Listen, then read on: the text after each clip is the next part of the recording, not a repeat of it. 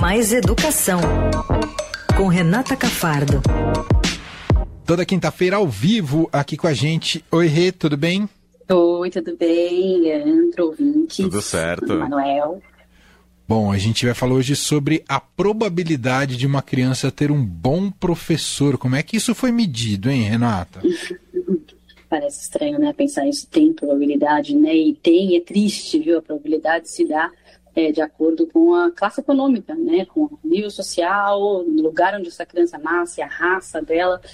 É uma pesquisa feita pela professora da FGV, do Departamento de Gestão Pública, Lara Cimieri, que mostra justamente isso. Ao longo dos anos, ela mediu com dados do SAEB que, que falam justamente, que questionam as crianças é, sobre a sua, sua sua classe econômica, perguntam, né, é, sobre a classe econômica, perguntam sobre a família, perguntam, na verdade, para as escolas, né, é, também sobre, a sobre as famílias, sobre a experiência do professor, sobre, sobre a formação do professor. Ela foi elaborando esses dados desde 2001 até 2017, foi os dados mais recentes que ela conseguiu, e ela viu uma diferença, por exemplo, na probabilidade é, de ter um professor com ensino superior. Ao longo dos anos, a gente tem tido políticas no país que têm aumentado, que têm exigido a formação superior dos professores. Então, entre alunos ricos e pobres, por exemplo, atualmente, já não tem mais uma grande diferença nessa probabilidade de ter um professor com ensino superior, que é o mínimo né, que se espera acho que, de um professor hoje. Agora, quando a gente vai para questão do professor que tem pós-graduação ou um professor com 15 anos de experiência, ainda há muita diferença. Por exemplo, os alunos mais ricos têm, têm 20% mais chance de ter um professor com pós-graduação, por exemplo, e 30% mais chance de ter um professor com 15 anos de experiência ou mais. E as pesquisas já mostram que um professor com, com mais experiência impacta muito no desempenho do aluno. Né? O professor já é, né, comprovadamente com evidências internacionais, um, um grande é, é um, um grande preditor ali, um bom professor já é um grande preditor de um, de um, bom desempenho do aluno, né? Um bom professor. E um bom professor se mede assim, né? Com formação, com anos de experiência. Foi por isso que a pesquisadora foi olhar justamente isso. A gente ainda vê essa triste realidade. As crianças pobres e crianças, por exemplo, na zona rural, né? Escolas rurais, por exemplo, elas, já, elas têm uma chance 93% é, menor, né? Então, a criança que está na zona urbana tem 93% mais chance de ter um bom um professor com ensino superior, por exemplo, do que a criança que está é, na zona rural. É, as crianças que estão em escolas privadas também, hoje, ainda tem 20% mais chance de ter um professor com ensino superior mesmo, que aquele lá que eu falei que já estava. Desculpa, parou? Hum, eu parei? Estamos aqui, estamos aqui. Não, é porque tocou meu telefone ao mesmo tempo, eu interrompi. É, não liguem para Renata Cafardo, viu, pessoal que está aqui na Eldorado, por favor. Pô, deixa ela falar. Não sei quem está ligando. Hum. É, eu estava falando da, da, escola privada, mesmo o ensino superior, né, que é algo que a gente vê que já está disseminado no país, a gente tem quase 100% dos professores com ensino superior no país, ainda na rede privada tem mais. Então, os alunos estão numa rede, na rede privada, tem 20% mais chance de ter, de ter um professor com ensino superior. Isso porque provavelmente uh, os únicos, os poucos professores que sobram sem ensino superior estão na rede pública, né? Então, acaba baixando essa probabilidade na rede pública. Isso tudo é muito triste a gente ver, né? É, a gente já é um país totalmente desigual, né? Um país com muita desigualdade. A educação está é, aí para justamente tentar ajudar a reduzir essa desigualdade e não está fazendo esse papel, né? Porque é, as políticas não olham para isso, né? As políticas não olham para essa desigualdade que existe de saída de uma criança, né, que determina o bom professor, a boa educação que ela vai ter, dependendo do lugar onde ela nasce. Se ela nasce na periferia de uma grande cidade, se ela nasce na zona rural, se ela nasce no norte ou nordeste. A pesquisa também mostra índices de estados do norte, por exemplo, comparados a São Paulo, com grande diferença também de probabilidade de ter um bom professor no Amapá, ou no Amazonas, ou no Pará. É, menores do que em São Paulo, que é um estado mais rico.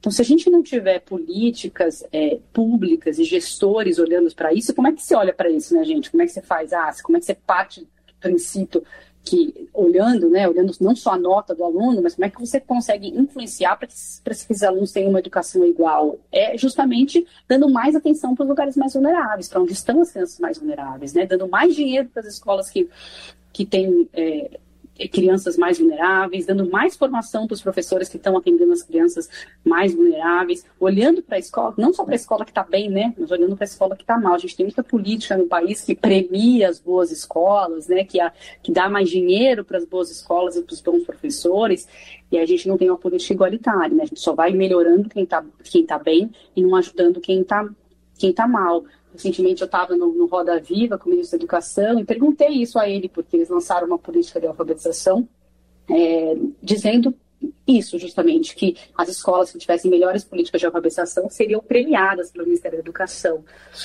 E ele ali respondeu, é, é, de alguma forma, dizendo que sim, vai ter, tem, tem que ser premiados os melhores, mas que o, o, Ceará, por exemplo, uma ideia que pode ser feita muito parecida com, com o que tem no Ceará, é as escolas é, melhores adotarem as escolas piores, realmente é uma piores de, de, pior desempenho, né?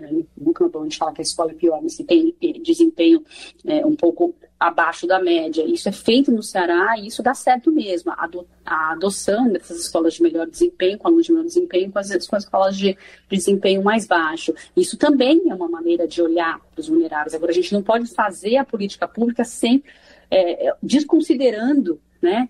É, é, é a, a, desigualdade desse país, porque a gente vai continuar, nós vamos continuar prosperando essa, essa uhum. desigualdade, continuando essa desigualdade se a gente não fizer nada por meio da educação. A educação é, é uma maneira tão é, significativa da gente tentar recuperar a desigualdade, né? a gente não pode não olhar para ela, né? a gente não pode olhar só para o resultado dos mais pobres e dizer, olha aí, a nota deles mais baixa, né? porque de fato eles de saída não têm oportunidades iguais né? Não tiveram. Os professores que estão né, nas, nas, nas, zonas mais afastadas, que estão nas escolas que atendem as crianças mais pobres, eles têm uma formação pior, eles têm menos experiência. Tem, que, tem países que colocam os melhores professores, justamente dão um incentivo para o melhor professor para ele ir para uma escola é, mais vulnerável, da periferia, né, para ele estar justamente onde tem esses alunos com menos oportunidades de saída. Que também a gente sabe que tem menos oportunidade em casa, tem menos livros em casa, tem pais menos é, interessados, talvez ali no que pode acontecer com,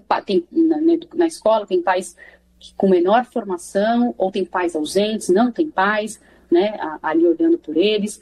É, e já, e já estão numa condição social ali, familiar, às vezes, é, muitas vezes, né, é, que não é a mesma, né, que não é, não é igual a dos outros, e ainda a escola deles também não é a escola é, com, com, com, tantos recursos quanto a escola das crianças mais ricas.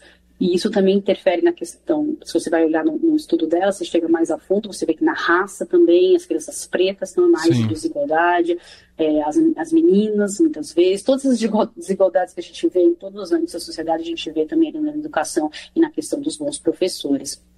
Você perguntar alguma coisa, te interrompi? Não, eu ia comentar é, como isso se espelha em todas as cadeias de desigualdade que a gente tem no país, né? Todas elas, de alguma maneira, estão aplicadas nessa, nesse mesmo prognóstico, nesse é, mesmo levantamento. São os mesmos grupos, né? Que estão sempre em desigualdade no país, eles estão também em desigualdade quando você vai olhar a probabilidade de ter um, um bom professor. Se a gente vai olhar também estudos sobre evasão, por exemplo, as crianças que, que nascem em famílias com mulheres negras, analfabetas na zona rural, elas têm uma chance, as crianças têm uma chance de 20% em alguns estados de completar o ensino básico, enquanto uma criança que nasce numa família chefiada por um homem branco, com escolaridade média completa, renda alta, que mora na, na área urbana, tem a chance de terminar a escola passa dos 90%.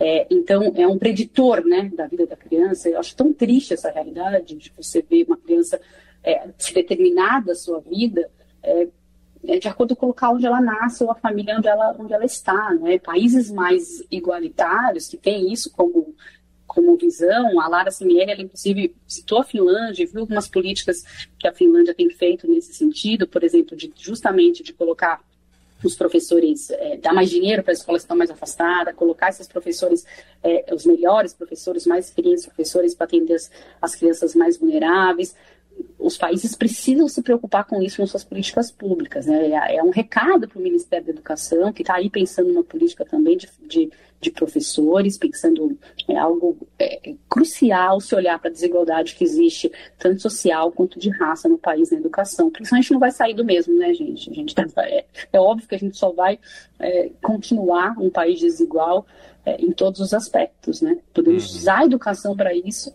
e a gente não está olhando para esse ponto.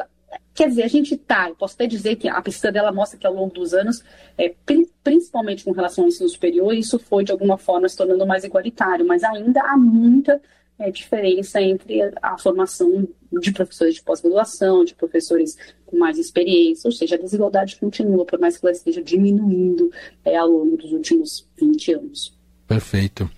Enfim, é, o, é uma discussão sobre o país como um todo, né? É, Total. É, todos os níveis, se a gente não melhorar a base como um todo, uh, essas desigualdades, esses problemas se refletem, refletem é. em todo o segmento precisa fazer política de educação olhando para isso, né? Não é. adianta não olhar para isso, Sim. né? É, e políticas públicas de maneira geral, outras claro. políticas integradas à educação, olhando para a desigualdade. Não dá para ignorar a desigualdade na hora de pensar em política pública, né? Parte daquele pressuposto que todos, estão, todos são iguais, todos têm as mesmas oportunidades, e não é verdade no nosso país.